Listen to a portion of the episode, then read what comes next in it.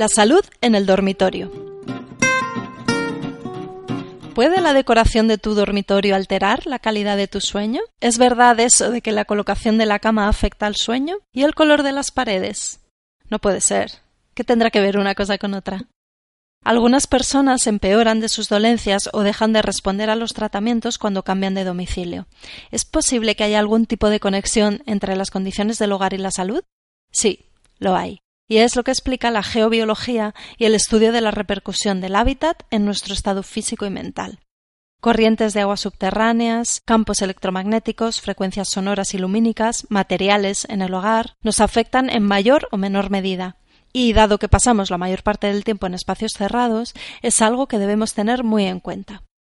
¿Puede la decoración de tu dormitorio alterar la calidad de tu sueño? Sí, Así es, ya que los elementos que nos rodean pueden afectar a nuestro reloj biológico interno. El principal regulador de nuestros ciclos de sueño-vigilia es una pequeña glándula del cerebro, llamada glándula pineal, que induce el sueño mediante la secreción de melatonina.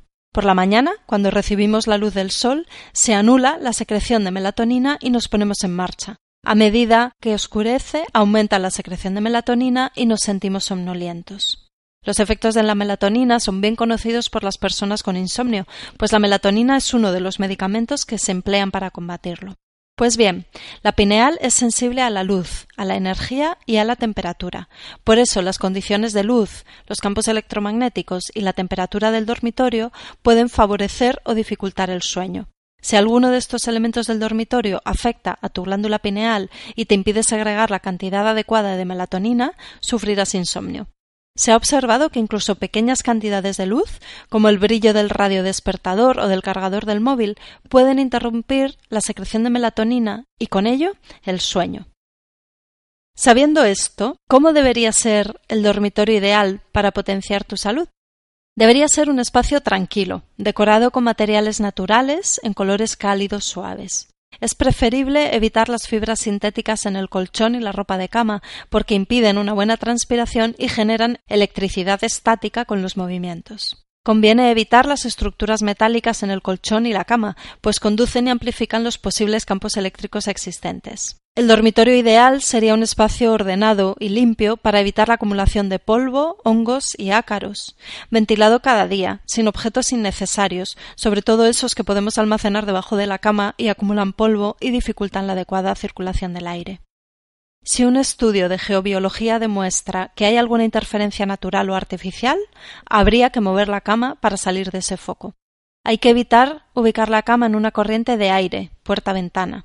Lo ideal es que el cabecero esté en orientación norte-sur, apoyado en la pared y con vistas a la puerta, pues nos hace sentir más seguros, y así evitamos una causa frecuente de insomnio, el miedo, consciente o inconsciente.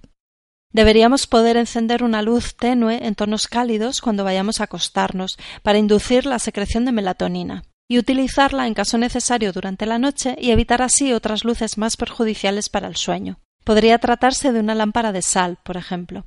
El resto de la noche el dormitorio ideal dispondría de oscuridad absoluta.